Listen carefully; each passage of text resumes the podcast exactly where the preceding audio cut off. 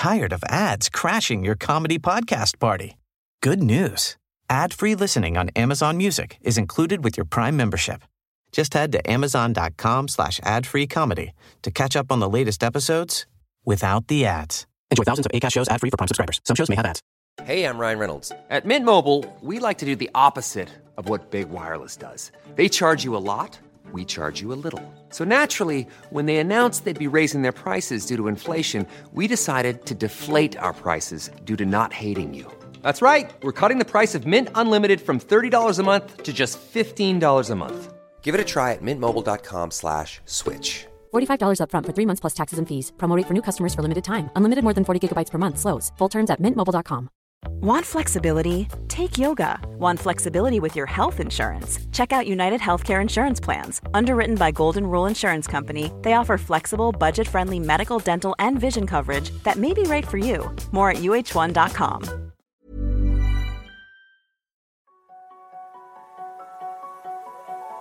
Bienvenue sur Limitless Project, le podcast qui explore les mystères de nos super pouvoirs et cherche comment les libérer.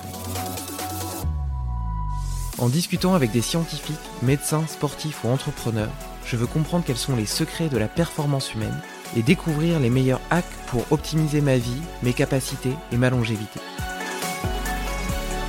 Si toi aussi tu veux exploser ton potentiel et améliorer ta santé, abonne-toi au podcast et rejoins ma newsletter pour recevoir chaque mois mes plus incroyables découvertes.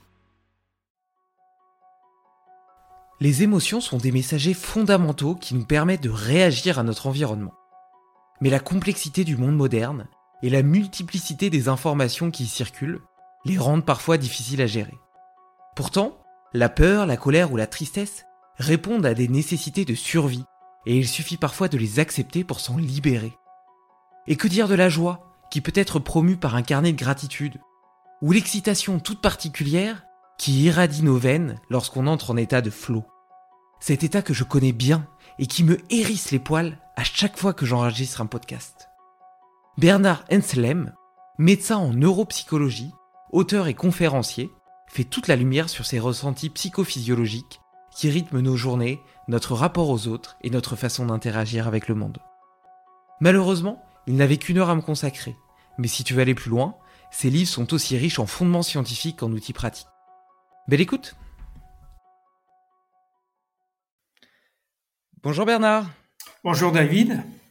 Écoute, j'ai l'habitude de commencer euh, ces podcasts par un petit tour d'inclusion. L'idée, c'est que tu me racontes quelque chose de chouette qui t'est arrivé euh, cette semaine, l'énergie avec laquelle tu viens ce matin, ou à l'inverse, euh, si tu veux déposer quelque chose d'un petit peu négatif pour pas que ça te parasite pendant cette conversation, ça peut également être le moment. Bien, écoute, euh, moi, euh, j'ai choisi cet été de, ne pas prendre de vacances, de rester chez moi. Bon, c'est une région qui est quand même assez agréable, le, la Savoie, avec des lacs et des montagnes. Et donc j'ai perçu justement cette énergie de cette de cette région et euh, je me suis rendu compte que en fait on pouvait faire euh, des tas de choses euh, qu'on n'avait pas le temps de faire pendant pendant l'année simplement en, choisissant de ne pas de ne pas bouger de ne pas aller loin et, et de profiter de ce qu'on n'a pas le temps de profiter toute l'année et et j'ai découvert cette dimension. Ça, ça m'empêchera pas de voyager pour le plaisir par ailleurs, mais mais j'ai découvert cette dimension et et ça me ça me donne beaucoup d'énergie.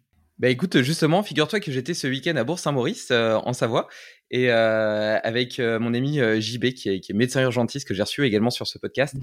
Et on, a fait, on a fait des belles randonnées en montagne. J'ai testé pour la première fois le, le VTT de, de, descente, qui était un sport à sensation.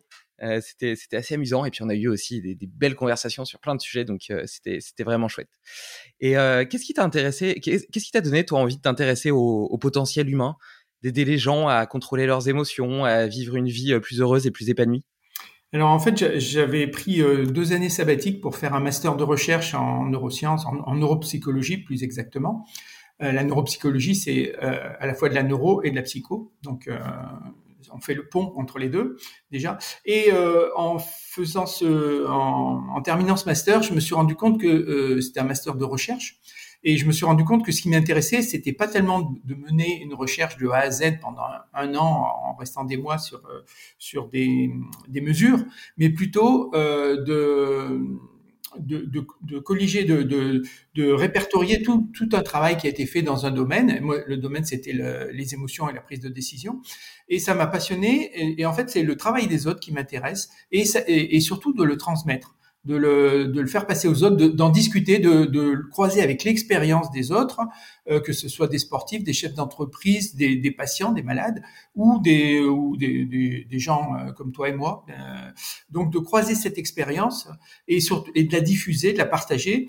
Et donc euh, tout naturellement, j'en suis de, venu à devenir euh, consultant, puisque j'avais eu la chance de pouvoir euh, changer de de métier puisque j'étais euh, donc radiologue qui était un métier euh, passionnant mais que j'avais exercé pendant 25 ans et je voulais je voulais passer à autre chose et donc je me suis rendu compte que euh, il y avait des tas de choses à faire passer que que tous ces domaines de recherche étaient complètement euh, mis de côté dans dans les grands médias, ou alors ils étaient abordés sous un angle bien précis, euh, ponctuel, qui ne, qui ne permettait pas de, de résoudre des problèmes. Donc j'avais envie de, de, partager pour résoudre des problèmes dans le domaine des émotions, de la prise de décision, de l'adaptation au changement, et Dieu sait qu'on a besoin de s'adapter en ce moment, et puis euh, de, des motivations profondes, euh, donc de, des domaines dans lesquels il me semble que la recherche en, en neuropsychologie peut vraiment apporter des choses. Et donc c'est ça que j'avais envie de faire. Et euh, donc je me suis retrouvé consultant et puis j'ai écrit quelques bouquins. Et euh, bon, comme ils ont eu du succès, ben, j'ai euh, eu euh, envie de, euh, continuer euh, à travers ben, les les articles, les, les livres et, et puis les, les conférences. Mais justement, c'est ce que j'ai trouvé très intéressant dans ton livre, euh, Ces émotions qui nous contrôlent, c'est que tu es capable de faire le pont entre euh, la science, les études, euh, et donc une approche très très systémique, très cartésienne, et en même temps des applications pratiques qui sont faciles à comprendre avec des exemples, etc., qui permettent vraiment d'adapter ses enseignements dans sa vie quotidienne pour améliorer son expérience de vie, pour gérer ses émotions plus efficacement, pour mieux performer. Euh, et d'ailleurs, euh, étant donné qu'on parle d'émotion, est-ce qu'on pourrait peut-être déjà définir ce qu'est une émotion? Alors ça, c'est un vaste débat.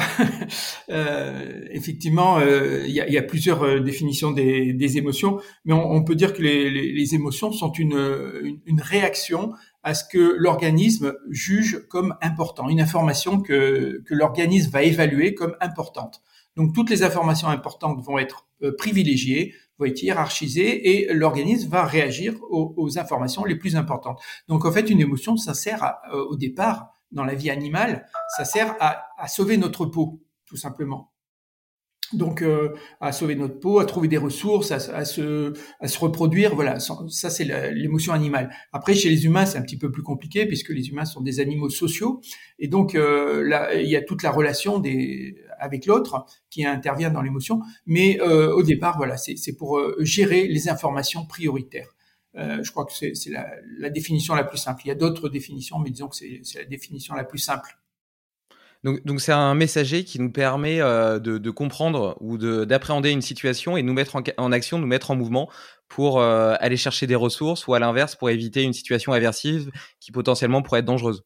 Exactement, je crois que c'est le bon mot, un messager. Oui, oui, oui c'est le, c'est un, un, message. Le, les émotions sont des messages de notre corps par rapport à ce que nous percevons nous percevons de l'extérieur quand nous avons une information extérieure, mais ce que nous percevons aussi de l'intérieur quand nous avons une pensée, une, une quand la mémoire nous, nous fait euh, euh, évoquer des choses de notre passé ou de notre futur. Et tu, as évoqué la, filiation animale de, l'émotion et le fait que ce soit un petit peu plus compliqué chez les humains. Est-ce que potentiellement, euh, tu vois, à l'époque, euh, à l'époque paléo, eh ben, nos émotions nous permettaient justement de survivre dans un environnement qui était profondément dangereux? Est-ce que tu penses que par biais de contraste, le fait de plus avoir de situations réellement dangereuses, de tigres à dents de sable qui se promènent dans nos rues, etc., nous rend beaucoup plus euh, beaucoup plus facilement touché et atteint par le stress, par des émotions négatives, parce qu'on n'a plus de référentiel de ce qu'est un réel stress, de ce qu'est une réelle douleur, de ce qu'est un réel problème. Oui, alors ce que tu évoques, c'est effectivement la relativité euh, du stress. Hein. Quand euh, euh, quand on se protège, ben on va on va cultiver la peur, et quand on quand on ose, au contraire, on, va renforcer notre notre adaptation, notre résilience. Euh, donc ça, c'est quelque chose qui est bien, bien établi. Euh, mais on, on, doit rajouter une autre dimension aussi dans la, dans la vie courante, c'est la complexité et l'incertitude. Euh, C'est-à-dire qu'on a à gérer des, des, des situations qui sont infiniment plus complexes que celles de la vie naturelle. Et donc, euh, on doit prendre des décisions euh, complexes avec beaucoup d'incertitudes, euh, beaucoup de stress souvent, puisqu'on vient de voir que le stress était relatif. Hein, C'est-à-dire que si on a si on a peu de dangers réels, on a on a peu de danger de, de, se, de se faire écraser par une voiture ou de se faire assassiner en, en, en, traversant la rue, mais par contre, on a des tas de stress dans, dans nos métiers ou dans nos relations. Donc ça, c'est euh, relatif, mais ça, ça, prend la place et donc ça devient important et ça devient de plus en plus complexe puisque on a de plus en plus d'informations à gérer. On a une, une accélération de l'information, euh, notamment avec le numérique, mais pas que. Et donc toutes ces informations sont sont euh, euh s'accumulent et vont euh, gérer un stress permanent. Et donc, euh, le, fait de ne pas avoir de danger physique, enfin, relativement peu de danger physique par rapport à nos ancêtres, mais par contre d'avoir beaucoup plus d'informations à gérer, ça crée un stress permanent. Est-ce que tu penses que justement ça pourrait valoir le coup de, de parfois se, se, mettre en danger sans forcément qu'il y ait un risque? Je prendrais pour exemple, par exemple le fait d'escalader, tu vois, une paroi en étant bien assuré, donc il n'y a pas un risque d'intégrité physique réel, mais par contre pour le cerveau il y a un vrai stress pour justement rééquilibrer les choses et permettre de prendre du recul et de tu vois, je pense que c'est des moments. Euh, moi, par exemple, j'ai fait un peu d'alpinisme, j'ai fait quelques quelques sports un petit peu extrêmes comme ça, et, euh, et à chaque fois, ça m'a reconnecté aux choses qui étaient vraiment importantes dans ma vie, les personnes que j'aime profondément, euh, les, les, actions et les choses que j'aime faire, et ça m'a permis, à l'inverse, de relativité un tas de petits problèmes, un tas de petits stress qui en réalité euh, sont n'en sont pas et ne devraient pas en être. Mmh Qu'est-ce que tu penses de ça? Oui, oui, ça permet de hiérarchiser les euh, les priorités en fait. Et, et donc euh, le fait de, euh, alors déjà l'exercice physique c'est un c'est un, un, grand régulateur hein, de d'émotions et de stress. Euh, souvent, bon, les émotions et le stress sont, se recoupent à, à 99%. Hein. Euh, donc c'est pour ça qu'on va, on va employer euh, le, le, vocabulaire stress ou émotion. Euh, ça, ça se recoupe. Hein. C'est pas exactement la même chose, mais ça se recoupe beaucoup. Et donc effectivement, le, le, fait de faire de l'exercice physique, déjà même de la course à pied ou de, la natation ou du vélo, c'est déjà un régulateur. En plus, on va avoir donc ce que ce que tu indiques, c'est-à-dire le, le la décharge d'adrénaline, le le, le, bon stress, hein, de, de, fait de, de, de gérer euh, un, sport euh, dit à risque, euh, qui va nous, qui va accaparer toute notre toute notre attention. Et le fait de de dépasser un petit peu ces difficultés va aussi nous nous permettre de comment d'alimenter notre réseau de la, récompense. Hein. Euh, le fait de, réaliser quelque chose, c'est une motivation intrinsèque. Le fait d'arriver à dépasser un, objectif, à atteindre un objectif, ça c'est. Et donc, si l'objectif a un peu de risque, c'est encore plus satisfaisant pour pour le cerveau. Donc, ça, ce sont des, éléments qui, qui, comptent énormément. Et donc euh, là, on, arrive sur la notion de ce qu'on appelle la notion de flow, hein, qui était euh, euh qui a été euh, mise en place par euh, Sissan un, un, psychologue euh, qui a, disparu récemment. Et euh, donc cette notion de flow, c'est que on va être, notre notre cerveau va être captivé par par ce que l'on fait et on va avoir une impression de maîtrise. Euh, mais il faut pas que ça soit trop facile. Il faut qu'il y ait quand même une, difficulté, mais en même temps qu'on puisse maîtriser le, sujet. Et donc là, euh, notre cerveau est complètement captif. On, on est pris par cette, euh, cette activité et on peut y passer des heures, on peut s'oublier, on peut s'oublier soi pour, euh, pour passer des heures à, à maîtriser cette, euh, cette activité. Ça peut arriver pour des sportifs, ça peut arriver pour des musiciens, pour, pour des chefs d'entreprise, enfin pour, de, pour des tas d'activités même professionnelles. Et à partir du moment où on est intéressé et captivé par, par ce que l'on fait, donc ça, ça aussi c'est le secret, c'est d'avoir envie de, de trouver ce qui nous ce qui nous motive, ce qui nous fait bouger, ce qui nous fait bouger, ce qui nous fait vibrer, ce qui nous enthousiasme. Et justement, tu vois, cet, cet, état de flow, il est hyper grisant parce que tu as l'impression d'une hyper connexion euh, de tes sens, une hyper réactivité de ton cerveau. Tu te sens euh, extrêmement, extrêmement efficace, puis comme si tout se mettait en place parfaitement, comme un puzzle parfait, tu vois. Et, euh, et donc, on aimerait bien le retrouver. Et pour autant, ben, en général, c'est un petit peu magique, tu vois. C'est un peu, enfin, en tout cas, moi, j'arrive mmh. pas à contrôler les éléments qui me permettent d'entrer dans cet état de flow. Est-ce que toi, tu as des petits, euh, des petits hacks, des petites techniques qui te permettent de, de le favoriser, outre la passion? Alors, euh, des techniques, non, mais par contre, des, situations, oui. C'est-à-dire que euh, ce, ce flow, il faut, faut que euh, il faut maîtriser quand même une certaine difficulté, donc il faut avoir une certaine pratique. Hein. Quand on est débutant dans une activité, on va pas être dans le flow, au contraire, on va être dans l'apprentissage. Donc là, c'est un effort, c'est différent. Par contre, quand on maîtrise une technique, que ce soit une technique sportive, une technique artistique ou une technique euh, professionnelle, là, on va, euh, on va pouvoir avoir les conditions pour maîtriser ce, pour, pour rentrer dans, dans cet état un petit peu second qui est, qui est le flow. Euh, donc ça peut être en groupe, ça peut être euh, en équipe ou ça peut être euh, ça peut être seul. moi personnellement, je me, je me rappelle d'expériences comme ça de descente en poudreuse où c'était magique et on, avait l'impression de, de, de, de plus être humain, quoi, de, de, de voler sur la neige. Et, mais ça peut être ça peut être aussi sur l'eau, sur sur la route. Enfin bon, peu, peu importe le, le, le cadre. À partir du moment où on se sent en, en communion avec la avec l'environnement, avec la nature ou avec euh, avec l'environnement. Ça peut être un boulanger qui fait qui, qui crée euh, une œuvre, un gâteau. Ça peut être un ça peut être un forgeron. Enfin, ça, ça peut être n'importe quelle activité humaine. À partir du moment où on s'investit, donc euh, tu disais la passion effectivement, mais aussi la maîtrise et puis et puis l'envie de l'envie de progresser. J'ai la sensation que c'est quand même assez lié avec le fait d'être vraiment et profondément aligné avec soi-même et, euh, d'utiliser à bon escient euh, ses compétences et, ce qu'on sait faire justement et peut-être même dans une notion de, partage, même si on pourrait très bien l'imaginer de façon, solitaire. Et, euh, et, du coup, ça me fait penser peut-être que une des causes de stress, c'est peut-être aussi qu'on fait plein d'actions et plein d'activités qui en réalité sont pas en adéquation avec notre monde intérieur, avec ce qui nous plaît vraiment, avec ce qui nous apporte du bonheur et avec euh, nos, nos, intelligences réelles et qui sont multiples. Oui, alors c'est toujours un équilibre entre euh, être dans sa, dans sa zone euh, où on est vraiment bien, où on se sent vraiment bien, qu'on pourrait appeler la zone de sécurité, et puis toujours progresser et se mettre un petit peu en, en, stress pour, pour, pour arriver à faire des, des choses nouvelles et, à, et avancer. Donc il y a toujours cet équilibre entre les deux. Il faut, et c'est pour ça que le, le flow est, est, est, un instant euh, éphémère parce que il faut trouver cet équilibre et que cet équilibre est par définition instable.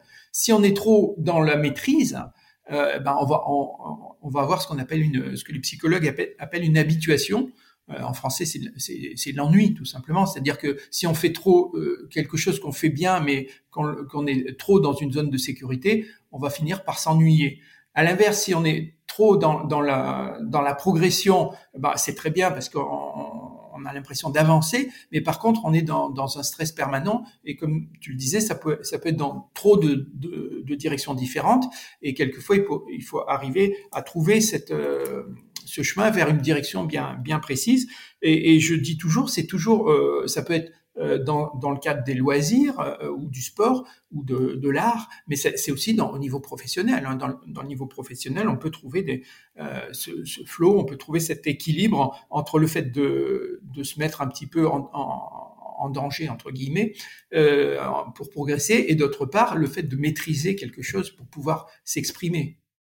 Et donc effectivement se retrouver avec soi en, en accord avec, euh, avec, euh, avec son authenticité et ses, besoins profonds. Effectivement, et, c'est intéressant quand tu dis qu'on peut aller trop loin justement dans cette quête du toujours plus. Ça me fait penser à un autre épisode que j'ai enregistré avec Eric Lacroix, qui est un ultra trailer euh, et un, un compétiteur de, de, haut niveau. Et malgré euh, le, le, volume de sport euh, qu'il faisait euh, en contact avec la nature qui plus est, euh, il a fait un infarctus à 45 ans. Et en fait, il a relié ça assez, assez directement au stress. Parce que justement, il était d'une part dans l'angoisse de la performance, de toujours en vouloir plus, etc. Et puis en plus, il, il menait cette vie en parallèle d'un travail, etc. Et donc, et donc au final, il épuisait, il, il épuisait mmh. sans cesse son organisme sans lui laisser le temps de, de récupérer. Alors, effectivement, il y a un. un Et, certain... euh, ouais, vas-y, vas-y. Il y a un certain nombre de, de, de personnes qui, elles, vont, vont dépasser leurs leur possibilités. Bon, la plupart des gens s'arrêtent avant, mais effectivement, ces gens qui sont dans la performance peuvent des fois dépasser. Et, ça rejoint le, le burn-out des, des gens qui veulent trop bien faire dans leur travail aussi. Hein, le burn-out, c'est une, pas une maladie euh, des gens dépressifs, c'est une, maladie au contraire des, des, battants, des gens qui veulent euh, progresser, qui veulent veulent réussir dans leur métier. Et donc là, ce que tu me dis m'évoque aussi le burn-out professionnel. Et, ces gens-là, effectivement, eux, ils sont dans le, balancier, l'équilibre entre la performance d'un côté et, la maîtrise de l'autre, eux, ils sont passés carrément de trop, trop dans, dans, dans la performance et, ils épuisent leur, euh, leur organisme. Alors, ça peut être un épuisement euh, physique, comme dans le cas que tu évoques, ou ça peut être un épuisement mental, comme le cas, dans le cas du burn-out. Mais donc, ces, ces gens-là, ils, ils, ils, ont trop, en fait, sont des gens qui ont trop de, trop de plaisir à à, à, progresser, ils ont, ils ont trop, de, euh, trop de motivation. La plupart des gens n'ont pas assez de motivation, euh, que ce soit dans leur métier ou dans leur, euh, dans leur activité sportive, mais une minorité de gens, au contraire, ont trop de motivation.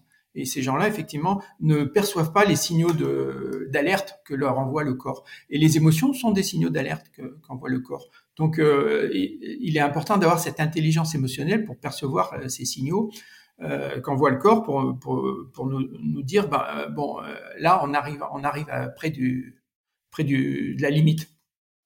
Et tu as évoqué justement tout à l'heure que euh, le fait de de se dépasser, entre guillemets, de, de, sortir de sa zone de confort, de sécurité et d'atteindre de nouveaux objectifs, participer à l'épanouissement personnel et donc euh, au bonheur.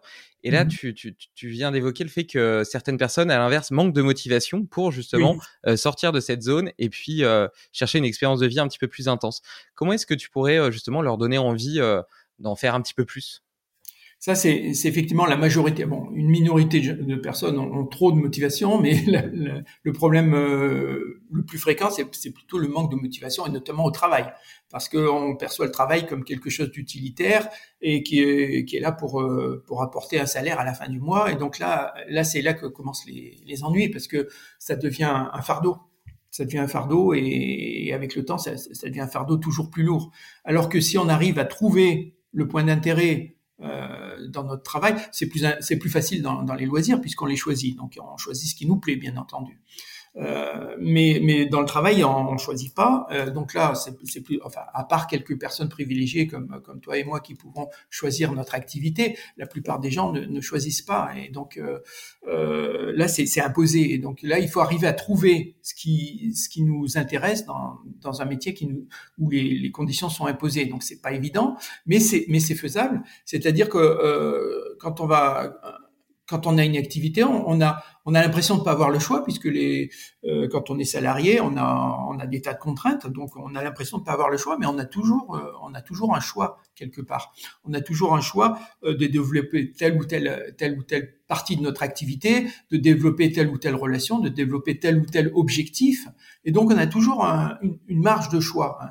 Et ça, c'est un, psychiatre qui avait, qui avait vécu dans les camps de concentration qui nous, qui nous apprend ça, hein, Victor Frankl, il nous dit que même dans les, les conditions les plus horribles, on, a toujours un petit, une petite partie de choix, ne serait-ce que de penser ou de ou, d'agir à, à, notre niveau. Donc, on peut arriver à trouver des motivations, même dans la contrainte même dans la contrainte, on peut trouver des motivations qui correspondent à notre à notre authenticité. C'est-à-dire qu'il y a des il y a des gens qui, qui vont préférer euh, être dans la sécurité, euh, qui sont des gens qui sont un petit peu perfectionnistes, qui vont préférer être dans la sécurité des chiffres et, des, et du contrôle des, des processus, et d'autres qui au contraire vont être plus dans la relation humaine, euh, plus dans la création, dans l'imagination.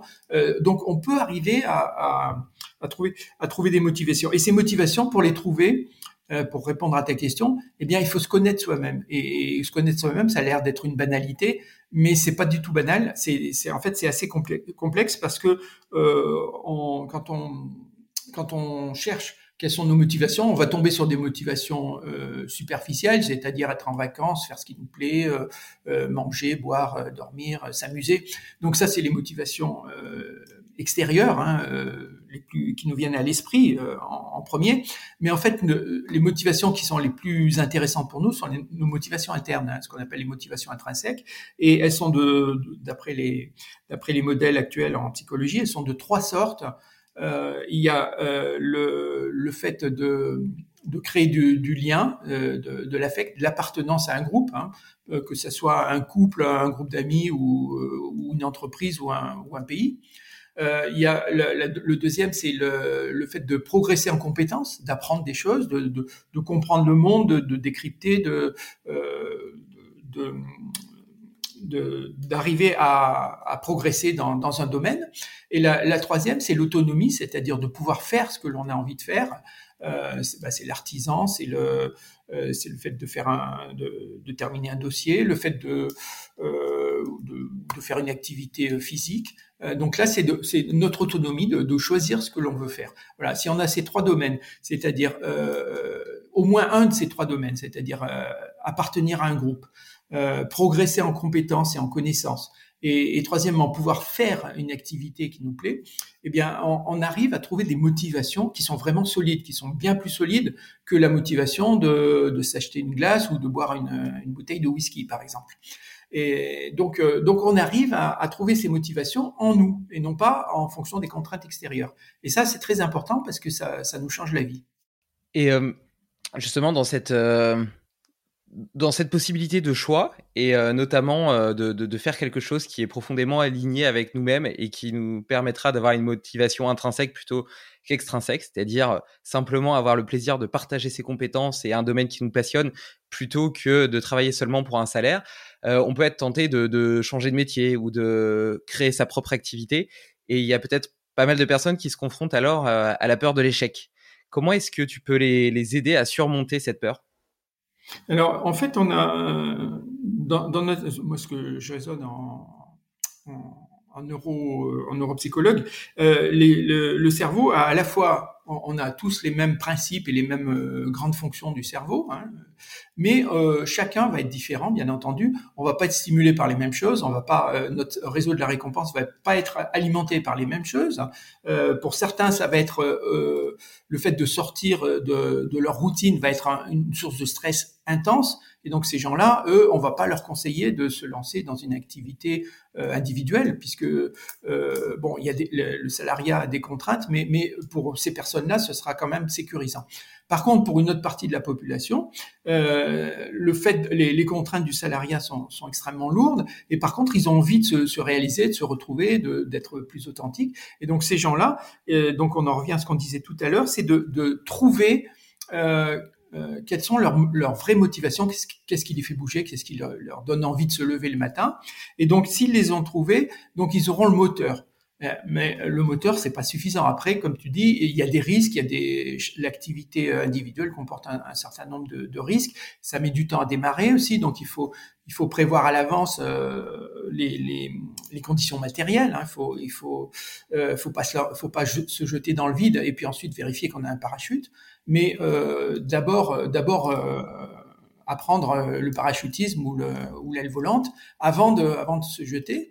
Euh, et puis à partir de là, on, va pouvoir euh, manager entre la prise de risque et, puis la réalisation de soi. Donc c'est un équilibre à trouver là aussi. C'est un sachant qu'il faut accepter aussi qu'il y a de, les aléas, hein, il y a des, il y soubresauts et que à partir du moment où on choisit une activité individuelle, autonome, eh ben on aura des, des, aléas, mais ces aléas font partie des, des, des pas, pas, des joies, mais disons que des, défis de, de, chaque entrepreneur. Et donc ces, ces aléas euh, vont, vont, être des stimulants aussi. Hein. Si on les prend de la bonne façon, c'est-à-dire que si on est capable de les prendre comme des défis plutôt que comme des, des fardeaux, eh bien on va pouvoir euh, mieux les gérer avec moins de stress. Puis il y, y, a probablement aussi le fait que on a tendance à résumer euh, notre euh, notre image de soi à notre travail, à notre réussite professionnelle. Or, euh, c'est juste euh, une des fondations de nos vies, et on pourrait citer aussi le lien social, le sport, mmh. euh, le fait de faire des activités qui nous plaisent, etc. Et je pense que quand tu as une vie qui est suffisamment diversifiée, suffisamment développée sur plusieurs sur plusieurs strates différentes, et ben même si euh, tu subis des aléas dans ton travail, que tu sois entrepreneur ou salarié d'ailleurs, euh, tu as beaucoup plus facile à les, à les supporter parce que tu peux te reposer sur d'autres paliers, piliers. Voilà, Par contre, si tu donnes tout à ton travail, qu'il n'y a que ça pour toi qui existe, tu trouves ton sens et ta réalisation personnelle dans ton travail, et là, dès que ça part en live, eh ben, euh, tu, tu, tu arrives plus à faire face. Oui, alors effectivement, la façon de réguler ses émotions, c'est effectivement d'avoir des activités, qu'elles soient physiques ou mentales. Hein. c'est une façon de réguler ses émotions. C'est une façon extrêmement efficace. Et donc, plus on a de, de cordes à son arc, et effectivement, plus on a de chances de, mieux traverser les périodes difficiles. Donc, ce, que tu dis est tout à fait, euh, tout, à fait euh, pertinent. Euh, mais il faut, il faut aussi, il y a certaines personnes qui, qui elles, ne, ne se réalise que dans un seul domaine. Et bon, ça c'est la c'est la plasticité et la variabilité des profils. Et donc il y a des gens qui eux vont vont préférer. Alors effectivement, ces gens-là quand quand ça quand ça fonctionne pas, ils vont ils vont être ils vont être mal. Mais ils vont en général dans leur activité professionnelle, ils ont aussi plusieurs activités euh, à l'intérieur de leur activité professionnelle.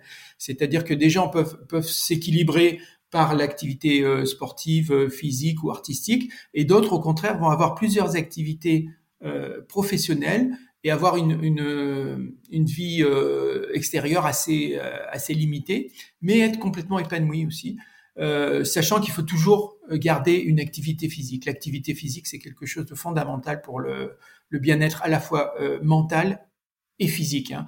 Quelqu'un qui ne ferait qui, travaillerait euh, 10 ou 12 heures par jour devant son écran, au bout d'un certain temps, il y aura des, séquelles. Donc quelqu'un qui serait uniquement euh, sur des, métiers intellectuels et qui euh, délaisserait complètement le mouvement et l'expression de son animalité, euh, courrait d'une façon ou d'une autre, outre les problèmes de santé qui ont déjà été évoqués de nombreuses fois sur ce podcast, euh, à potentiellement un mal-être, une dépression, ou en tout cas un manque de bonheur. Alors en théorie, il pourrait être euh, complètement épanoui par son activité si, si ça correspond à, son à, son authenticité, à, son à, ses besoins, ses, ses aspirations. Donc ça c'est possible, mais par contre du côté euh, euh, organique, physiologique, il lui manque quelque chose. Le corps n'est pas fait pour rester assis pendant pendant 20, 18 euh, heures par jour et, dormir 6 euh, heures par jour. Ça, ça, ça fonctionne pas. Donc, au bout d'un certain temps, il y a un truc qui va pas fonctionner. Euh, ça, ça pourrait être un, problème de dos, ça pourrait être un problème d'estomac, ça pourrait être un problème de, euh, de burn-out. Euh, enfin, à un moment donné, il y a un truc qui va, qui va dérailler si on ne fait que qu'une seule activité. Donc, il faut trouver. Même, moi, je cite souvent cet exemple. Les, les traders qui, qui travaillent, euh, qui travaillent 18 heures par jour et qui dorment 6 heures par jour, ils, ils, se, ils, se gardent en général, ils se gardent une petite plage d'une demi-heure ou d'une heure pour faire du sport. Dans, sur leur lieu même de travail ils ont des, ils ont une salle de sport pour pour pour euh, extérioriser cette énergie qu'ils ont accumulée, ce stress qui a, qui a produit euh, du cortisol. Ils, se gardent cette petite euh, part, même même alors qu'ils sont complètement débordés de boulot, ils se gardent quand même une demi-heure ou une heure pour faire de l'exercice physique. Et ça veut dire aussi qu'on différencie le, le, stock d'énergie mentale, cognitive, du stock d'énergie physique? Je dis ça parce que tout à l'heure, tu disais que tu pouvais faire un burn-out dans ton travail, donc plutôt intellectuel, ou un burn-out euh, physique si tu dépasses euh, tes, tes capacités de récupération euh, physique. Mmh et donc là, ce que tu dis, c'est que, que pour autant, les deux se cumulent pas. et donc, tu as besoin de trouver un équilibre à la fois sur, sur justement ta dépense énergétique physique et ta dépense énergétique mentale. Quoi. Oui, tout à fait.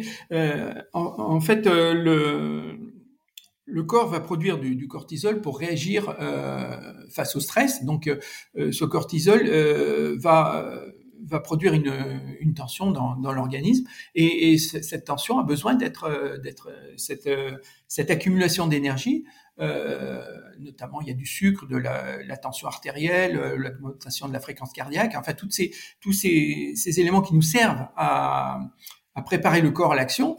Euh, s'ils ne sont pas mis en action, donc ça va, ça, ça va provoquer une, une accumulation de, du stress. Et on a besoin d'utiliser cette, euh, cette énergie qui a été euh, libérée par, par nos, nos, hormones euh, pour, pour, pour, pour une activité physique. L'activité mentale consomme un peu d'énergie, mais c'est pas suffisant. Donc le, le corps a, a, besoin de d'extérioriser cette euh, cette accumulation d'énergie. Donc, euh, il, faut du, il faut du physique euh, et pas uniquement de l'effort mental, effectivement. En fait, si on, se si on se replace dans les fondements de notre biologie, de notre physiologie, euh, ce que tu dis, c'est que le, cortisol, à la base, il a été sécrété pour mettre le corps en action, pour lui permettre de, combattre ou de fuir s'il était attaqué par un animal sauvage, etc., dans la nature. Et donc maintenant, les stress qui sont des stress cognitifs génèrent les mêmes effets, les mêmes voies adaptatives euh, physiologiques qui ont tendance à augmenter notre fréquence cardiaque, la dilatation des pupilles, etc., pour nous permettre de réagir. Et si on l'utilise pas pour si on décharge pas, si on purge pas tout ça, ça, ça mmh. s'accumule et on rentre dans un cercle vicieux hyper délétère quoi.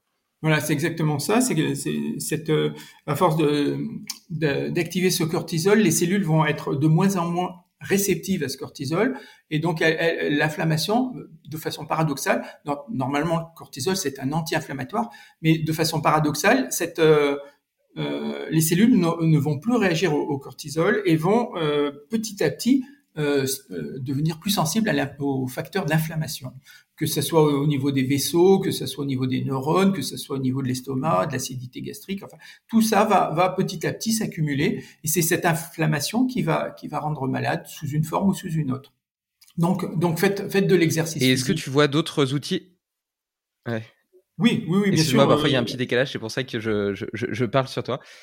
Mais euh, est-ce que euh, est-ce que tu vois d'autres outils efficaces justement pour cette gestion du stress, comme euh, par exemple la respiration, la méditation, le fait de se promener en nature J'avais lu des études notamment qui montraient que le simple fait de regarder par la fenêtre et de voir des arbres diminuait à la fois le stress, augmenter la productivité et diminuer même les, les, facteurs inflammatoires dans le corps. Oui, oui, oui, on a, il y a des tas d'études qui montrent ça très bien, notamment des études japonaises. Et donc, le, le, fait d'être entouré par par un, univers naturel va avoir un effet euh, anti-stress. Euh, le fait de le fait de, de, ralentir sa respiration aussi va avoir un effet anti-stress quasi immédiat, c'est-à-dire en, 3 à 4 minutes. Le fait de faire de la pleine conscience, c'est-à-dire de revenir au présent et de ne pas se laisser embarquer par ses, par ses, ses anticipations, son anxiété, va aussi avoir un effet anti-stress. Et par contre, le point de départ, et là j'assiste souvent euh, là-dessus chaque fois qu'on parle de régulation des émotions. Le premier, premier point qui, qui, détermine tous les autres, ça va être l'acceptation de, des émotions. Euh, pourquoi l'acceptation? Parce que en fait, euh, une émotion quand elle arrive, on ne peut pas la, on ne peut pas la supprimer. Donc les gens qui essayent de, se dire, ben, je devrais me, me contenir, je devrais me raisonner, euh, ben, n'y arrivent pas, tout simplement parce que c'est physiologiquement pas possible. Euh, on peut, de la même façon qu'on peut pas décider de sa tension artérielle, on peut pas décider de supprimer une peur ou une colère quand elle arrive. Par contre, on peut la réguler après par les pensées ou par l'activité physique ou par des tas de stratégies dont on vient de parler. Mais euh, au départ, il faut l'accepter. C'est la première étape. À partir du moment où on, l'accepte, on, rend son cerveau disponible pour d'autres stratégies, pour choisir euh, celle qui nous, qui nous convient le mieux sur le moment. Euh, mais tant qu'on l'a pas accepté, on va être dans la lutte. Et, et, cette lutte est perdue d'avance. Donc c'est pour ça que beaucoup de gens se mettent en échec parce qu'ils se disent je dois euh, contrôler mon, mon anxiété et ils n'y arrivent pas. Donc l'anxiété, c'est de la peur du futur. Donc ils n'arrivent pas à contrôler cette anxiété, ils se mettent en échec, donc ça va encore alimenter encore plus. Ils rentrent dans un cercle vicieux. euh, le fait de ne pas arriver à contrôler cette anxiété les rend encore plus anxieux. Et donc ils, sont, tant qu'ils n'acceptent pas, ils, vont pas être prêts à mettre en place une stratégie comme euh, de la pleine conscience, de, euh, du contrôle respiratoire, euh, l'exposition à la nature ou de l'activité physique, parce qu'ils sont pas, ils sont en lutte, ils sont en lutte et cette lutte elle est perdue d'avance. Donc la première étape c'est accepter ces émotions. Accepter, c'est tout simple. Hein. c'est-à-dire dire bah, je n'ai pas le choix, j'accepte cette, cette, émotion comme une vague qui va me submerger, mais je sais que la vague va repartir. Donc j'accepte d'être submergé pendant quelques secondes ou quelques minutes par une émotion, je la ressens et après ça me, ça, ça me permet de, la laisser repartir. Alors que si euh, si je ne l'accepte pas, ben, je vais pas être prêt à, à utiliser les autres stratégies. Donc c'est le premier temps. C'est le, premier temps, c'est d'accepter ces émotions. Ça c'est très important. Et après les stratégies, ça va être des stratégies euh, physiques comme comme le sport, l'activité physique, euh, ou s'occuper dans une tâche bien précise, euh, ou ça peut être des, des, des stratégies mentales, c'est-à-dire apprendre à voir les choses d'une autre façon, euh, c'est en, psychothérapie, on appelle ça la réévaluation cognitive, mais on peut l'appeler d'un mot beaucoup plus simple, c'est-à-dire de, euh, de, voir les choses sous un angle différent qui nous est plus favorable. Par exemple, euh, si j'attends si j'attends une, une information anxiogène, un résultat d'un examen de santé, par exemple, eh bien, au lieu de me dire, d'imaginer toutes les catastrophes possibles, eh bien, je vais simplement me dire, qu'est-ce que, sur quoi est-ce que j'ai du pouvoir? Est-ce que, est-ce que je peux agir actuellement sur ces choses-là ou pas? Bah, Si je peux pas agir, c'est pas la peine d'essayer d'imaginer tous les scénarios catastrophes, ça ne, ça ne va faire qu'aggraver les choses. Donc, donc j'accepte ce que je ne peux pas euh, contrôler. Par contre, si j'ai du contrôle sur les choses, bah, là, j'agis. Et si j'agis, bah, le, stress euh, disparaît. Ça me fait penser à une citation, ça, je crois que c'est de Marc Aurel qui dit euh, Donne-moi la force d'accepter ce que je ne peux changer, le courage de changer ce qui peut l'être, et surtout la sagesse de distinguer l'un de l'autre. Oui, c'est euh, inspiré de, inspiré de, des, des, stoïciens. C'est une façon de voir les choses qui est, qui est beaucoup moins anxiogène, c'est-à-dire bah, ce sur quoi je peux agir, bah, là j'agis, et sur ce sur quoi je ne peux pas agir, bah, je l'accepte effectivement, c'est connu depuis, depuis des siècles. Il y a la sagesse bouddhiste aussi qui, qui dit à peu près la même chose. Hein. Euh, mais euh, effectivement, cette citation de Marc Aurèle, je, trouve qu'elle est très, euh, elle est très constructive. Elle, elle, elle, nous aide à, évacuer pas mal de stress. Et donc, si on passe pas par cette phase d'acceptation, on va rentrer dans la rumination. Et j'imagine que la rumination, en fait, c'est un cercle vicieux parce qu'on va continuer à, à sécréter en boucle des hormones du stress, donc du cortisone, du cortisol, pardon, de la noradrénaline, etc., qui sont hyper aversives. Et en fait, c'est comme si on régénérait à chaque fois l'émotion initiale plutôt que de s'en libérer. Donc, euh, donc la première chose, comme tu disais, c'est si, je suis en colère contre quelqu'un, c'est d'abord soi-même avec soi-même dans, dans, dans son intimité se dire, ok, c'est normal que je sois en colère dans cette situation.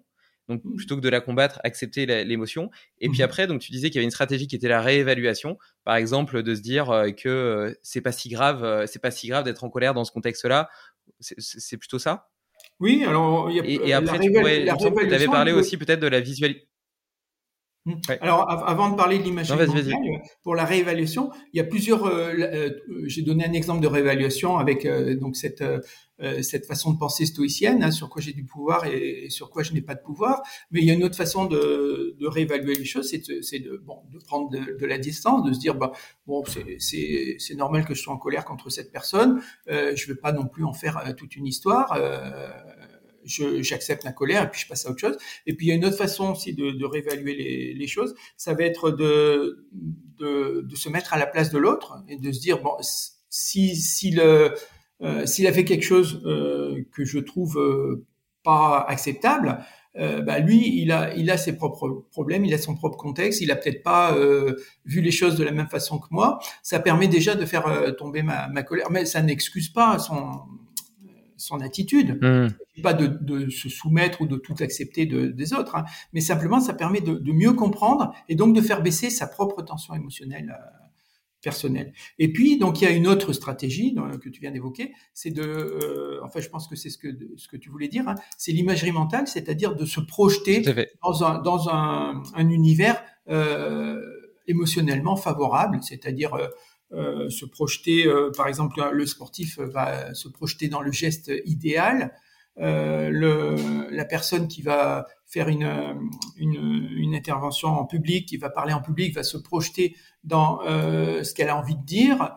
le, euh, quand on est dans une situation désagréable, par exemple, on est dans le métro bondé, il y a plein de personnes autour de soi, euh, c'est pas très agréable. On va se projeter euh, dans une euh, au bord au, bord d'un rivage, on voit les vagues, on voit le soleil, etc. donc ça, c'est de l'imagerie mentale, et ça permet de, de chasser une émotion en, en, en, invitant une émotion euh, positive. Donc, on va, euh, donc ça c'est Spinoza qui disait qu'on on ne, on ne peut remplacer euh, un sentiment que par un autre sentiment plus fort. il avait raison. Et donc, si, si on veut si on veut chasser une émotion, bah, c'est pas en essayant de de, de, de l'étouffer puisque ça ça marche pas. Par contre, c'est en la remplaçant par une autre émotion positive qui elle va permettre de, de mettre à distance l'émotion désagréable. Et sur la réévaluation, tu as dit quelque chose que j'ai trouvé très intéressant également, c'est euh, cette capacité entre guillemets d'empathie et de comprendre qu'en réalité, on a chacun nos propres euh, schémas de pensée, notre Mhm. propre prisme de pensée, on vit chacun dans notre aquarium et euh, eu égard à ce qu'on a vécu, à notre à, no- à nos expériences passées, à notre enfance, à nos connaissances, à nos apprentissages, et donc on a tous en fait une vision du monde différente. Et on a peut-être le biais parfois de penser que il y a qu'une seule vérité, qu'il y a qu'une seule réalité, Mhm. et que euh, moi j'ai raison et donc l'autre il peut pas avoir raison aussi. Alors qu'en réalité, sa réalité peut être différente de la tienne et donc les deux peuvent avoir raison malgré un avis différent. Voilà, le- euh, l'empathie, c'est-à-dire la capacité de se mettre à la place de, de l'autre, c'est quelque chose de, de fondamental, euh, que ce soit dans, dans le- la vie professionnelle, dans la vie affective, euh, dans, dans, dans toutes nos relations. Et ça permet justement euh, de,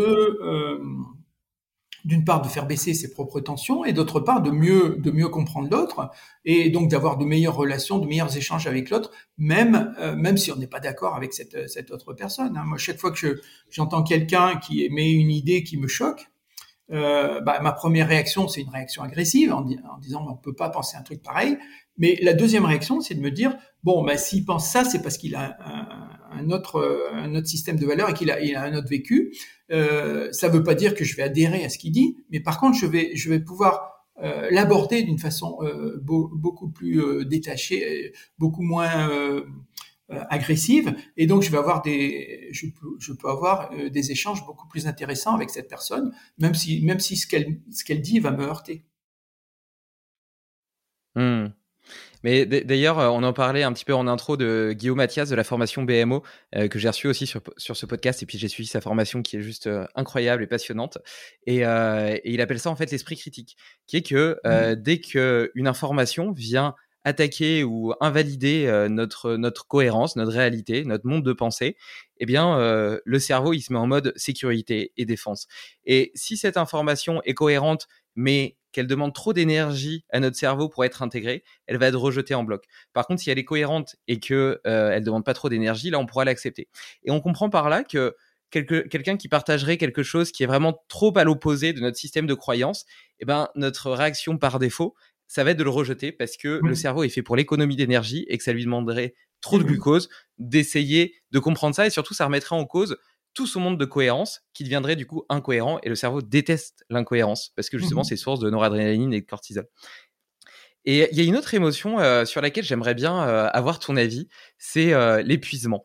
Bien évidemment, l'idée c'est pas d'aller dans le burn-out, mais je me suis lancé un défi pour l'année prochaine, pour l'année prochaine, pardon, qui est une Spartan Ultra. Ça fait euh, 50-60 km avec plus ou moins 5000 mètres de dénivelé et 60 obstacles. C'est une course qui dure euh, 10-12 heures, donc euh, plutôt plutôt plutôt fatigant. Euh, comment est-ce que tu fais pour surmonter ce moment où ton corps il dit stop, j'en peux plus, j'ai plus envie de d'avancer euh, et malgré tout te dépasser? Oui, alors la, stratégie des, des petits pas dont on parlait tout à l'heure, c'est-à-dire de sortir sa de sa zone de confort pour progresser petit à petit, ça fonctionne jusqu'à euh, jusqu'à un certain niveau. Mais quand on doit se dépasser vraiment dans, dans un objectif, eh ben, euh, si on si on s'écoute trop, effectivement, on, le dépasse jamais ce niveau-là, parce que là, euh, notre corps nous dit stop. Donc, alors là, toute la toute la finesse va être de pouvoir euh, se faire du mal, se faire souffrir pour progresser encore, mais sans aller trop loin pour ne, pour, pour ne pas se cramer, justement. Et donc, euh, donc là, ça, ça nécessite euh, de l'intelligence émotionnelle, puisque euh, il faut quand même se faire, se faire un peu mal, puisque et pour se faire un petit peu mal, il faut avoir ce, cette motivation dont on parlait avant, c'est-à-dire que on a envie d'atteindre un but, tu t'es donné un but, donc ce but il correspond à, tes aspirations profondes, puisque tu as vraiment envie de le faire. Mais euh, donc pour ça, il va falloir se faire un peu mal. Donc tu as l'énergie pour le faire, mais par contre, faut pas aller trop loin parce que si tu si tu vas trop loin, bah tu vas épuiser ton corps et, et là à un moment donné, tu vas dire bon j'en ai marre, j'arrête tout. Donc c'est dommage. Donc il faut arriver à, à, se faire quand même un peu mal pour pour sortir de, de cette euh, zone de confort, mais sans non plus euh, dépasser. Donc c'est toujours un, une crête, un, sommet, un, un, chemin de crête qui est assez étroit sur lequel il faut arriver. Et c'est là que l'intelligence émotionnelle est importante parce que elle, euh, elle doit nous permettre d'une part d'accepter notre douleur pour progresser, mais en même temps de ressentir les, les signaux du corps pour dire, bah, à un moment donné, euh, là, on n'est plus dans, dans, le fait de la souffrance qui nous fait progresser, mais on est carrément dans la souffrance euh, qui va, qui va, qui va nous, nous arrêter. Hmm. Oui, donc malgré tout, on, on, en revient un petit peu à cette, à cette connexion avec le corps, avec nos sensations, etc., qu'on a peut-être tendance à perdre dans le monde moderne qui est justement euh, rempli de distractions où l'économie de l'attention est tellement mmh. l'attention est tellement sursollicitée qu'on perd complètement cette écoute de soi, cette écoute de nos besoins profonds et la capacité euh, de prendre du temps pour perdre du temps, la capacité de simplement admirer un beau paysage, une belle fleur sur le chemin. Euh, D'ailleurs, je me souviens que tu en parlais dans ton livre, cette pratique de la gratitude, le fait de, de, de, de, de remarquer, de constater et d'écrire tout ce qui avait, euh, tout ce pourquoi on pouvait ressentir de la gratitude. Euh, avait des avantages à la fois pour être euh, plus heureux et mieux gérer nos émotions, mais permettait aussi de peut-être faire plus attention à, à, nos journées, à tous ces petits détails qui les rendent belles, plutôt que de les traverser à mmh toute vitesse sans savoir ce qui s'est passé. Oui, oui, souvent on s'arrête dans un café pour boire un café, mais on, ne pense même pas au, café qu'on boit. C'est-à-dire on va penser à, à ce qu'on mmh. doit faire dans la journée, euh, cette pause va être euh, va être euh, vampirisée par par nos, nos anxiétés. Alors qu'en fait, euh, si on s'assoit pour pour se poser cinq minutes, bah c'est vraiment pour se poser. Et donc le fait de boire un café, déjà, on peut simplement penser que on est bien, on a une terrasse de café, on a on a cinq minutes pour on va en profiter de ces cinq minutes. On, on, on va penser que si ce café est là, c'est déjà parce qu'il y a une personne qui nous l'a amené. Euh, il y, a, y, a, des gens qui ont, qui ont fabriqué, qui ont, qui ont cultivé le café, il y en a d'autres qui l'ont transporté, il y en a d'autres qui, qui l'ont amené jusqu'au mmh. au débit de boisson, etc. Enfin, il y a toute une chaîne de, de gens qui ont fait leur, leur boulot. Euh, bon, on peut penser, à, voilà, on peut penser à des tas de choses très agréables au moment de cette pause, plutôt que de penser à, d'anticiper toutes les, tous les soucis de la journée. Euh, donc ça, c'est, c'est un élément. Et puis, euh, et puis tout à l'heure, tu, tu, tu parlais aussi de, euh, tu disais, euh, tu avais un objectif, tu voulais, tu voulais le dépasser, euh, donc cette, euh, cette ultra trail, là, je sais plus comment il s'appelle là. Euh, donc je voulais revenir dessus aussi parce que c'est vraiment le parallèle avec le, le, le burn-out, c'est-à-dire que les, les épuisements sont vraiment, c'est une c'est une pathologie des gens qui veulent trop bien faire. On veut trop bien faire, que ce soit dans notre boulot ou dans le sport. On, on, des fois, on veut trop bien faire et on va dépasser les capacités de, de, notre corps. Il faut simplement, en fait, les gens qui vont euh, le plus loin ou qui vont le plus haut, euh, qui grimpent les plus hautes montagnes ou qui font les, euh, des marathons ou des ultra trails, c'est pas les gens qui, qui, veulent progresser le plus vite, parce que si, si on progresse trop vite, on se crame.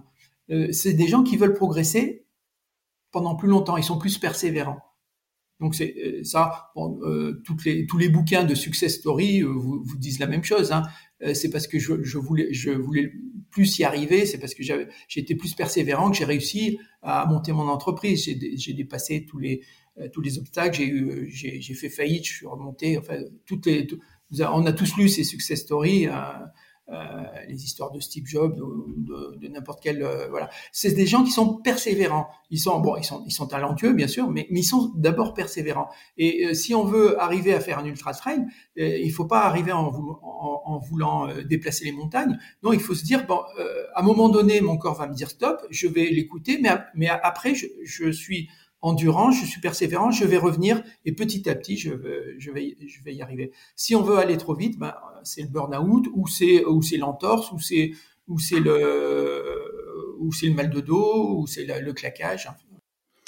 Ça me fait penser là, tu vois, ce que tu partageais sur la persévérance et sur ces success stories américaines, euh, une phrase euh, qui résume un petit peu ça. Ça, ça dit euh, désir, foi et persévérance.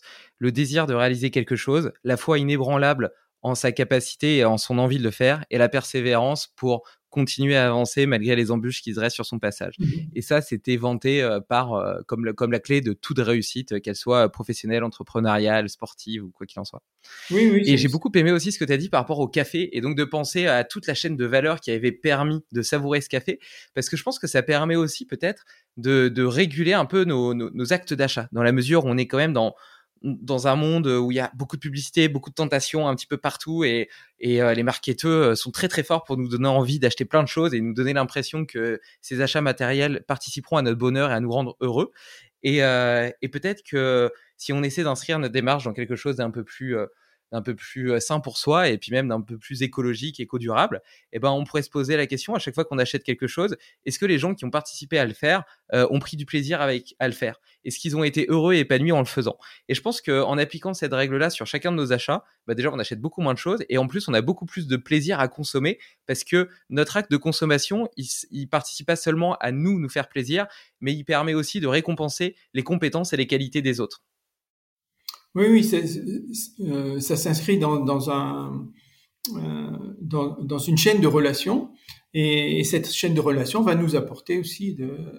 Nous, on va apporter de, la satisfaction pour les autres et, les autres vont nous, nous, apporter de cette euh, satisfaction. Et donc, donc c'est un, un processus gagnant-gagnant. Hein. Et, cette, cette chaîne de relations, elle, elle peut être donc au niveau de, du choix de ce que, ce que l'on consomme, effectivement. Euh, ça peut être aussi au niveau de d'échange de services. Hein. On peut, on peut, on peut être généreux dans ce que, ce que l'on propose comme service et, et, avoir en retour des, en retour, on va être, on, va être récompensé parce que les autres, étant bien avec nous, vont, vont eux aussi avoir envie d'être généreux avec ce qu'ils proposent. C'est pas uniquement le, des échanges matériels, ça peut être aussi des, des échanges de services. Et pour rebondir euh, dans ce que tu disais sur le sur les, euh, le marketing, effectivement, euh, c'est c'est pas uniquement pour des produits euh, matériels, mais c'est aussi pour pour des. Euh, ils savent nous faire rêver à quand on voit des, des gens, de, des influenceurs ou des ils savent nous faire rêver à des, lieux, à euh, à, être dans des endroits magnifiques. Euh, donc ils savent créer de l'envie et du besoin. Et donc c'est à nous de, faire le tri dans, ce, qui, nous correspond vraiment et ce qui est simplement une, satisfaction euh, universelle mais, mais super, superficielle. C'est-à-dire que tout le monde a envie d'être sur un yacht euh, dans un endroit paradisiaque, mais, euh, mais c'est peut-être pas a priori, ça nous fera plaisir sur le moment, mais c'est peut-être pas ça qui va nous rendre euh, euh, heureux sur le long terme. Donc, il faut, il faut trouver en, soi ce qui, ce, qui, ce qui va nous épanouir. Et, et donc, euh, on en revient à ce qu'on disait au départ, c'est-à-dire se connaître soi-même remplacer le, le, sens hédoniste par le sens transcendantal. Quoi.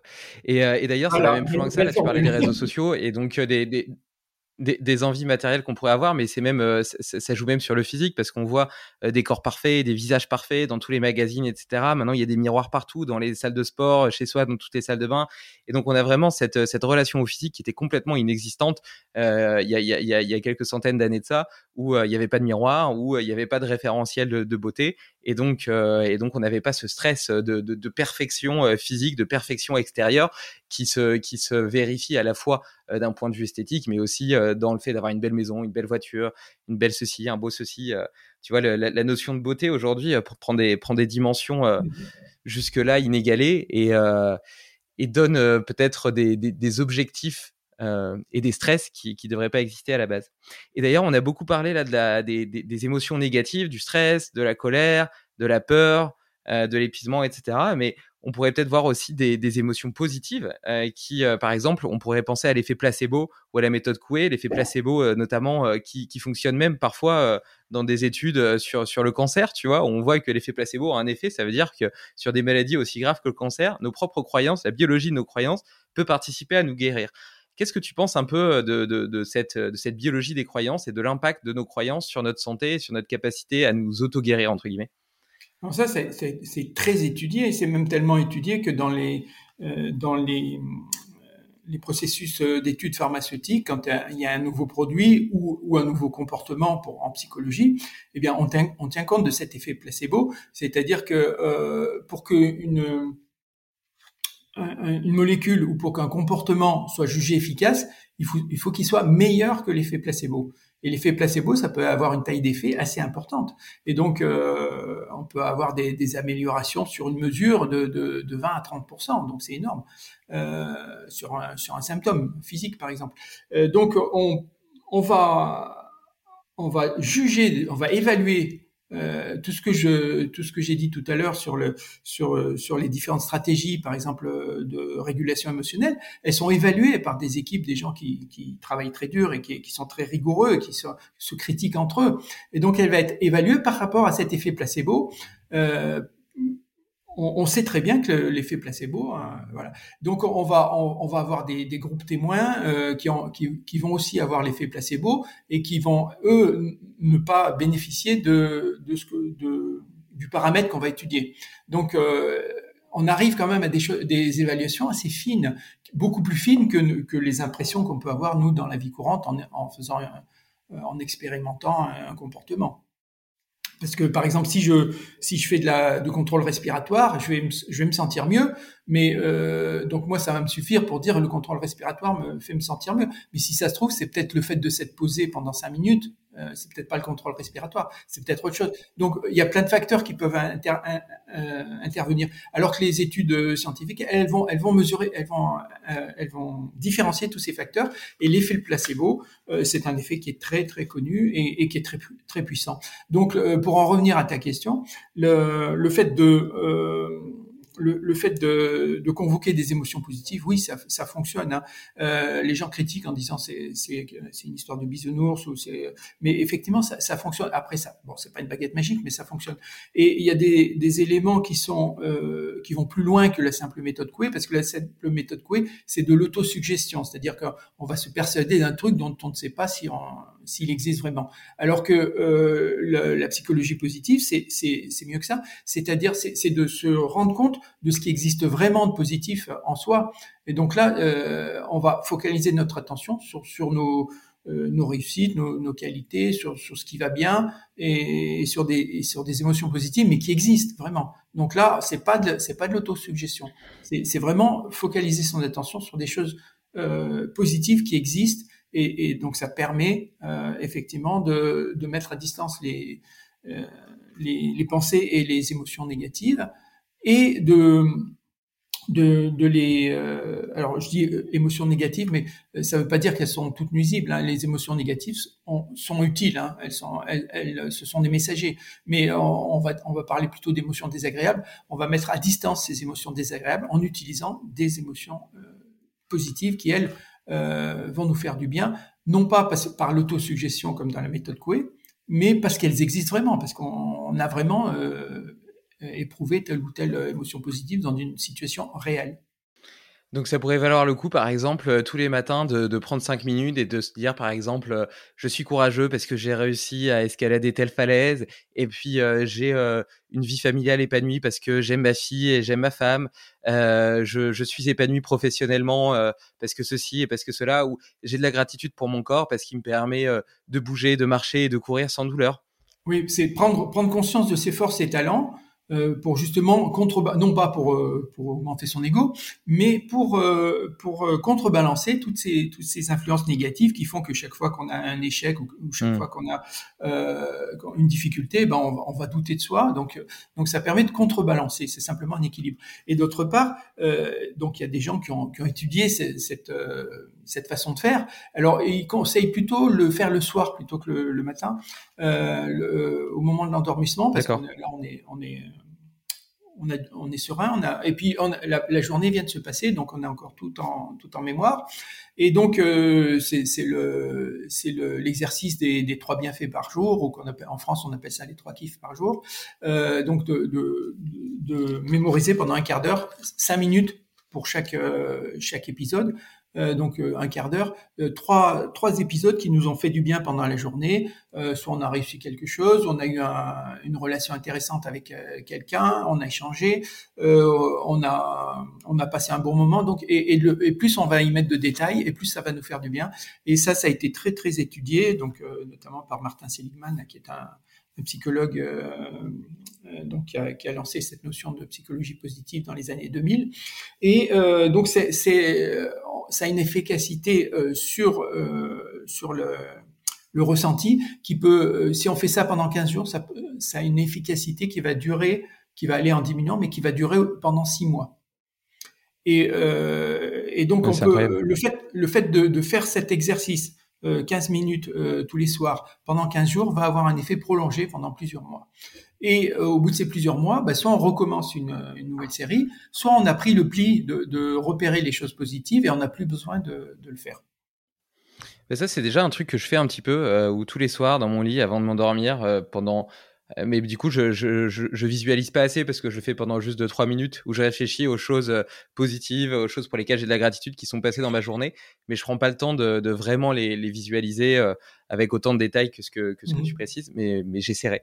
Et hum, est-ce, qu'il y a d'autres routines ou hacks que tu utilises toi personnellement pour être plus heureux, plus performant alors, euh, moi, ce qui m'a, fait euh, vraiment euh, beaucoup de bien, c'est d'une part l'acceptation, parce que j'étais pas du tout là-dedans avant. Pas, je connaissais pas ces notions-là, et donc l'acceptation, ça permet déjà de. J'étais dans la lutte hein, pour pouvoir bien faire, avec l'envie de bien faire. La plupart des gens qui ont envie de bien faire, et, ils vont essayer de lutter contre leur, leurs émotions négatives, contre leurs pensées négatives, alors que euh, là, donc, ça m'a permis déjà de, de, de, prendre la distance. Ça permet de prendre la distance. Ça, c'est le premier truc. Le, le, le deuxième, c'est euh, voir les choses autrement. Aussi, ça, ça m'a permis de, euh, de contrebalancer euh, mes, euh, mes pensées anxieuses. Et le, le troisième, c'est l'activité physique ou l'implication dans une action, quelle qu'elle soit. Et moi, bon, moi, c'était dans, dans cette action de euh, de rechercher, de, de trouver des, des recherches en, psychologie et en neurosciences qui étaient utiles, qui avaient des applications, de la traduire dans un langage simple et de la, de la partager avec les autres. Donc moi, c'est ça, c'est une activité qui m'implique, qui m'engage, que, que j'aime. Et donc ça, c'est un, un, un, énorme moyen de régulation des émotions aussi. Et, et puis quand j'ai trop de trop de choses, trop de choses à faire, parce que comme comme tout le monde, je, je suis un peu débordé. Eh bien à ce moment-là, euh, c'est euh, c'est l'acceptation de cet état de fatigue et de me dire bon ben je je vais euh, je vais trouver un moment euh, pour euh, pour lâcher prise, pour, euh, pour faire du contrôle respiratoire, de la pleine conscience, ou de la marche, ou de l'exposition à la nature, c'est-à-dire un moment où je vais, où je vais euh, laisser euh, tomber la pression. Et ça, je l'ai appris avec le temps, puisque au début, je n'avais pas du tout envie de faire ça. Bah oui, oui, là on en revient un petit peu à, l'importance du chemin. On est, on est dans un monde de l'immédiateté, on a envie de trouver directement la voie idéale, le, truc parfait qui nous convient parfaitement, etc. Alors qu'en réalité, la vie c'est un chemin et euh, on fait, euh, il faut, il faut être un explorateur, il faut être dans l'expérimentation, tester plein de choses. Et je parle pas seulement d'un point de vue euh, professionnel, mais même vis-à-vis de ses passions, vis-à-vis du sport, vis-à-vis peut-être même de ses relations sociales, de la, de la nutrition, etc. Tu vois, tout est individuel et avec ce podcast, par exemple, j'essaie de donner un terreau de réflexion qui va permettre à chacun justement d'avancer sur, sur, son propre chemin, mais il appartient à chacun, il n'y a pas de formule magique, il appartient à chacun de, de, se réaliser. Et ça, ça prend du temps et ça se fait petit pas par petit pas. Et, euh, et puis, c'est une route infinie. Et donc, il faut justement aimer le chemin euh, plus que atteindre, attendre un objectif. Donc, euh, je suis, atteindre un objectif est stressant. avec ça et Atteindre un objectif, c'est quelque chose de stressant. il le faut, il faut avoir un objectif, mais, mais c'est, faut pas oublier, oublier que c'est stressant, alors que progresser par petits pas, ça, ça, ça amène de, des, des, satisfactions à notre réseau de la récompense. Et notre réseau de la récompense, il, a besoin de satisfaction tous les jours. Il n'a pas besoin d'avoir un objectif pour dans, dans trois ans. Là aussi, ça c'est pas suffisamment motivant. Alors si on a des, des, des satisfactions euh, tous les jours par des petits progrès euh, par petits pas, voilà intermédiaire, ça va exactement, le, ça va euh, ça va euh, booster notre notre réseau de la, la récompense et d'autres notre, notre motivation. Et donc, euh, en, conclusion, ce qu'on pourrait dire, c'est que euh, on a on, on, a tous des, des, des, motivations qui sont euh, différentes. On, a tous les mêmes, les mêmes structures. De la même façon qu'on a tous deux yeux, un nez, une bouche, mais qu'il n'y a pas deux visages pareils, on a tous les mêmes, euh, les, mêmes moteurs de, de, de motiver les, les, réseaux de la récompense, les réseaux de l'évitement, euh, les réseaux de l'attention, de la mémoire, etc. Ils sont tous euh, globalement câblés pareil. Par contre, ils sont, il y a des énormes variations individuelles. Et donc, il faut se connaître soi-même pour connaître nos propres euh, motivation, nos propres euh, objectifs et, et nos, nos, propres chemins pour y arriver, puisque les chemins vont être tous différents. Et toi, personnellement, est-ce que tu as des, des, objectifs ou des rêves? Est-ce que tu pourrais nous en citer trois que tu aimerais réaliser dans les années à venir?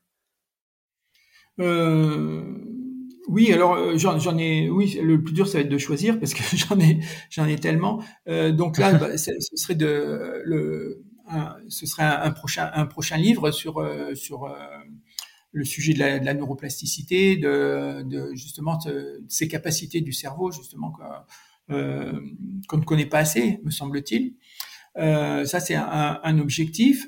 le, un, deuxième objectif, c'est de, c'est de pouvoir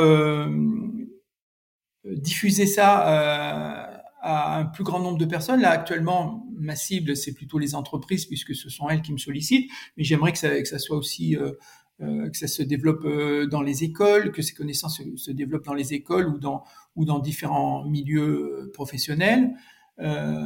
et puis, et puis aussi, j'ai des, objectifs personnels de, de, découvrir le monde, de découvrir certaines civilisations.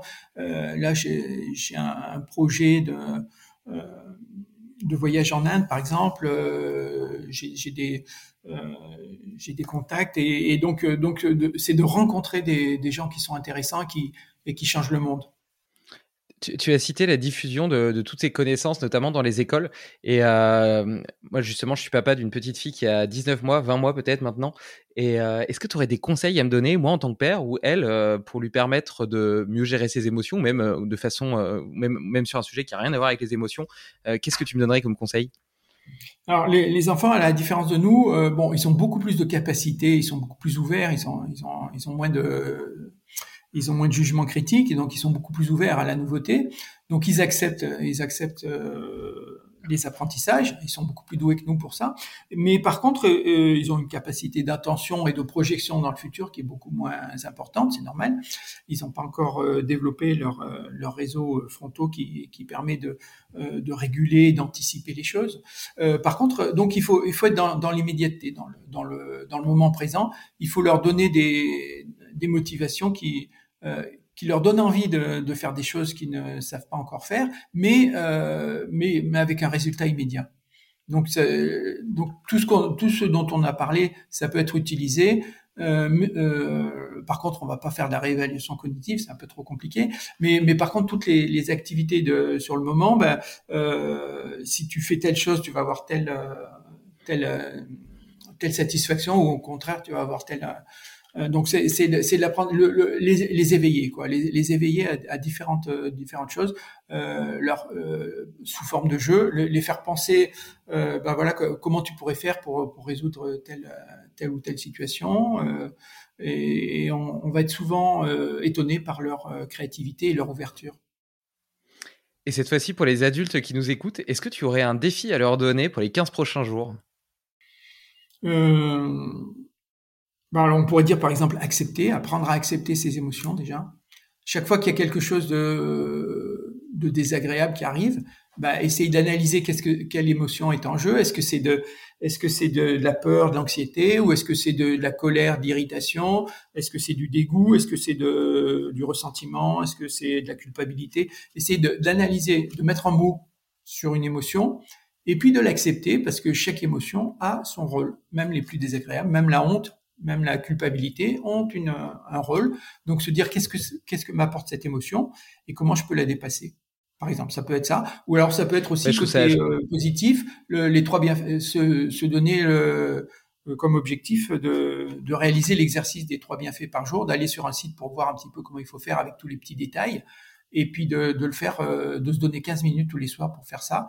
Ou ça peut être aussi de faire de faire 15 minutes par jour de de contrôle respiratoire avec, avec une petite application. Euh, euh, donc euh, genre respire relax pour faire 5 minutes de, de, de, respiration, de contrôle respiratoire le matin, 5 minutes le midi et 5 minutes le soir.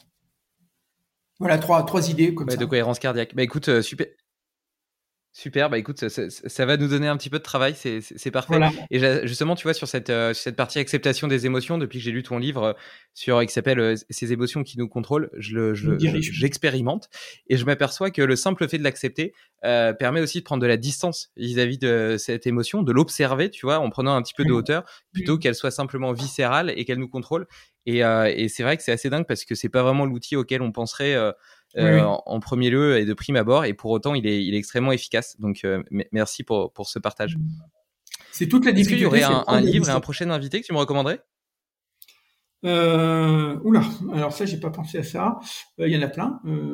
alors moi, bon, dans ma partie côté neurosciences, il y a un, un type qui s'appelle Stanislas Dehaene, qui est un, un, chercheur de très haut niveau et qui a fait un, un livre de vulgarisation des neurosciences euh, qui s'appelle Face à face avec son cerveau, avec de très belles images mais en même temps des petits textes à chaque fois en face qui sont de très haut niveau, mais qui sont en même temps nous donnent une idée un peu des neurosciences. Par exemple, voilà. bon, après il y en a plein d'autres, hein, mais euh, voilà une idée de, de livre à lire. Et c'est lui aussi que tu me conseillerais d'inviter? Euh, oui, je ne sais pas s'il aura le temps de, de venir. Il y, a, il y a aussi euh, Lionel Nakache aussi, qui est un neuroscientifique qui travaille à la Pitié aussi, qui est, qui est fabuleux, qui, qui a des tas d'idées, qui, qui, est bouillonnant d'idées, qui est toujours euh, passionnant. Je ne sais pas s'ils auront le, s'ils auront le temps de, de venir parce qu'ils sont très, très, très sollicités. Euh, dans les personnes, il y a, il y a aussi, je pense, à un... Je leur dirais qu'ils ont été recommandés par Bernard. Voilà. Et puis euh, il y a Ilios Kotsu aussi qui était qui qui s'occupe de qui, qui travaille beaucoup dans, dans la pleine conscience et dans la psychologie positive aussi qui qui est très euh, toujours toujours passionnant. Il y a Rebecca Shankland qui euh, qui est une chercheuse de, de Lyon qui est qui est euh, la référence de la psychologie positive en France. Super, bah ça me fait ça me fait une belle belle liste. Euh... Voilà. Puis un, chef, je pense à un chef d'entreprise aussi. Euh, alors attends, il faut que son nom me, me revienne. Euh, non, il, il me revient pas. Bon, ce sera pour une pour une autre fois, mais euh, voilà. Là, j'ai cité que des. Que tu me l'enverras par mail. Voilà, je, je l'enverrai parce que euh, je voudrais pas citer que des scientifiques. Je voudrais citer des gens aussi qui sont dans la euh, dans l'entreprise. C'est gentil. Bah écoute, euh, ouais, ouais, ça m'intéresse. En tout cas, les, les, scientifiques que tu as cités euh, m'ont l'air très intéressants. Et puis, un chef d'entreprise, euh, moi-même qui suis entrepreneur, euh, mmh. j'apprécierais beaucoup avoir l'opportunité d'échanger avec lui. Donc, n'hésite pas à m'envoyer ça par mail. Et donc, mmh. pour, pour te, si, si, on est une entreprise, pour te suivre, te contacter, je suppose que ça se fait sur LinkedIn. Euh, oui. On peut citer aussi tes, tes différents ouvrages. Donc euh, le dernier, c'était Ces émotions qui nous contrôlent. Tu en as écrit d'autres avant sur, sur, sur, ces mêmes sujets qui nous dirige, oui, pardon. Il oui. euh, y, y, en a d'autres que tu voudrais euh, que tu voudrais oui, mettre en avant? Dans le monde de l'entreprise, c'est euh, les talents cachés de votre cerveau au travail, qui était en 2019 ou 2020. Et puis pour je mettrai tous les liens de toute façon dans l'article Voilà, et euh, toujours chez Erol. Et puis, euh, et puis le, le, pour les personnes qui ont des problèmes de, de pensée intrusive et de rumination, c'est je rumine, tu rumines, nous ruminons. J'adore. Euh, bah écoute, donc de toute façon, tous les liens seront dans l'article lié. Euh, tu m'avais dit que tu avais jusque 10h30, il est 10h29, donc mmh. euh, je pense qu'on est plutôt pas mal niveau timing. Je te pro propose juste pour terminer de faire un petit check-out, faisant écho au petit check-in qu'on a fait en début de podcast. Qu'est-ce que tu as pensé de cette conversation et avec quelle énergie est-ce que tu repars pour le reste de ta journée? Et donc c'est l'avantage des conversations, c'est qu'on va on, va partir dans des, tas de domaines euh, différents et donc euh, ce que tu évoques va me, me, donner des idées et moi ce que j'évoque va, te donner des idées. Donc c'est tout le tout l'avantage de la, de la conversation euh, ouverte. Donc donc ça, ça c'est très énergisant parce que ça ça ça évoque des idées. C'est il y a, y a une, une, simulation mutuelle et donc ça, ça, évoque des idées. Alors bien sûr, après, on, a toujours envie d'aller plus loin, mais euh, mais ça nous permet d'aller sur l'essentiel. Et donc euh, moi j'adore parce que ça, me permet de, transmettre. Alors bien entendu, ce sont c'est juste euh, une amorce, hein, c'est un, un, petit électrochoc pour que les gens aient envie d'aller voir plus loin. Mais j'espère que ça donne envie aux gens de, creuser un peu le sujet parce que il y a vraiment des choses qui permettent d'améliorer nos vies à la fois professionnelles et personnelles dans tous ces domaines.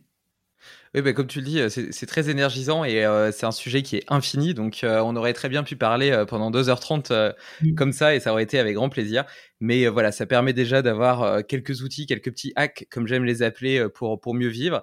Et ceux qui auront envie d'aller plus loin peuvent lire tes ouvrages. également te suivre sur LinkedIn parce que tu partages souvent des, des, des, petits articles que, que tu écris qui sont mmh. toujours très très intéressants et pas uniquement sur les émotions, mais aussi sur le fonctionnement du cerveau, sur les neurosciences, sur l'application qu'on peut en faire dans la vie de tous les jours, dans notre, dans notre mmh. travail, etc. Donc, donc c'est super intéressant. J'étais ravi de faire ta connaissance, euh, Bernard. Et euh, merci également pour la belle liste de prochaines invités que tu me recommandes parce que euh, c'est un sujet que j'ai envie de creuser. Donc je suis content d'avoir d'avoir quelques noms à mettre sous la dent pour poursuivre ces podcasts sur les neurosciences. Voilà, mais j'aurais plaisir à suivre Et ce je te souhaite une belle journée. Je te dis à très bientôt. Merci. Et puis, j'aurais plaisir à suivre les autres podcasts aussi pour voir un peu ce que, ce que disent euh, les autres personnes sur ta, sur ta chaîne. C'est gentil. Bah écoute, tu es le bienvenu. euh, tu es le bienvenu. euh, tu pourras t'inscrire à la newsletter comme ça, tu rateras aucun épisode. Et en même temps, Voilà. j'y partage quelques-unes de, de mes découvertes, de mes expériences, de mes réflexions personnelles, euh, deux fois par mois. Donc euh, c'est- le bon endroit pour nous suivre. À bientôt, Bernard. Merci. Bye bye. Hop, hop, hop, pas si vite. Avant de t'en aller, j'ai encore deux petites choses à te dire et une surprise. Il y en a pour 30 secondes, c'est promis. D'abord, si ce n'est pas déjà fait, inscris-toi à ma newsletter. J'y partage deux fois par mois mes réflexions personnelles, le résultat de mes expériences, les meilleurs outils que j'utilise et les livres, podcasts ou films qui m'inspirent. Ensuite, ce projet me demande beaucoup de temps. Et même si je le fais d'abord pour moi, le fait de savoir qu'il sert à d'autres me motive énormément et me donne beaucoup de bonheur. Donc si tu as aimé cet épisode, prends quelques secondes du tien pour me le dire en commentaire sur ton application de podcast. Et enfin la surprise, c'est qu'il n'y en a pas. Mais si je n'avais pas suscité ta curiosité, tu n'aurais jamais écouté cet outro. À vous. Bon allez, pour me faire pardonner, si tu le veux vraiment, je t'offre une casquette limitless. Envoie-moi simplement un mail avec ton adresse via le formulaire de contact du site. À bientôt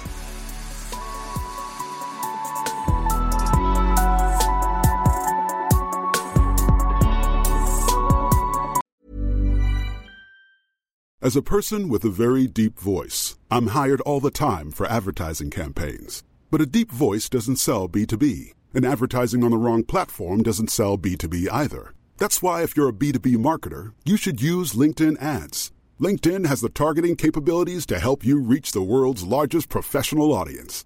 That's right, over 70 million decision makers all in one place. All the big wigs, then medium wigs, also small wigs who are on the path to becoming big wigs. Okay, that's enough about wigs. LinkedIn ads allows you to focus on getting your B2B message to the right people. So, does that mean you should use ads on LinkedIn instead of hiring me, the man with the deepest voice in the world? Yes. Yes, it does.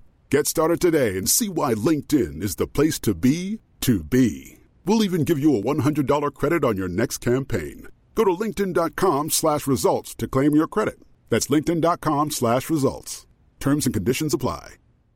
Get the best workout with the best kept secret in fitness. Hydro, the state of the art at home rower. Hydro engages 86% of your muscles, delivering the ultimate full body workout in just 20 minutes. From advanced to beginner, Hydro has over 4,000 classes that are shot all over the world and are taught by Olympians and world class athletes. For a 30 day risk free trial with free standard shipping, go to hydro.com and use code ROW500 to save up to $500. That's H Y D R O W.com. Code ROW500. Tired of ads crashing your comedy podcast party? Good news. Ad-free listening on Amazon Music is included with your Prime membership. Just head to amazon.com slash ad-free comedy to catch up on the latest episodes without the ads. Enjoy thousands of ACAST shows ad-free for Prime subscribers. Some shows may have ads.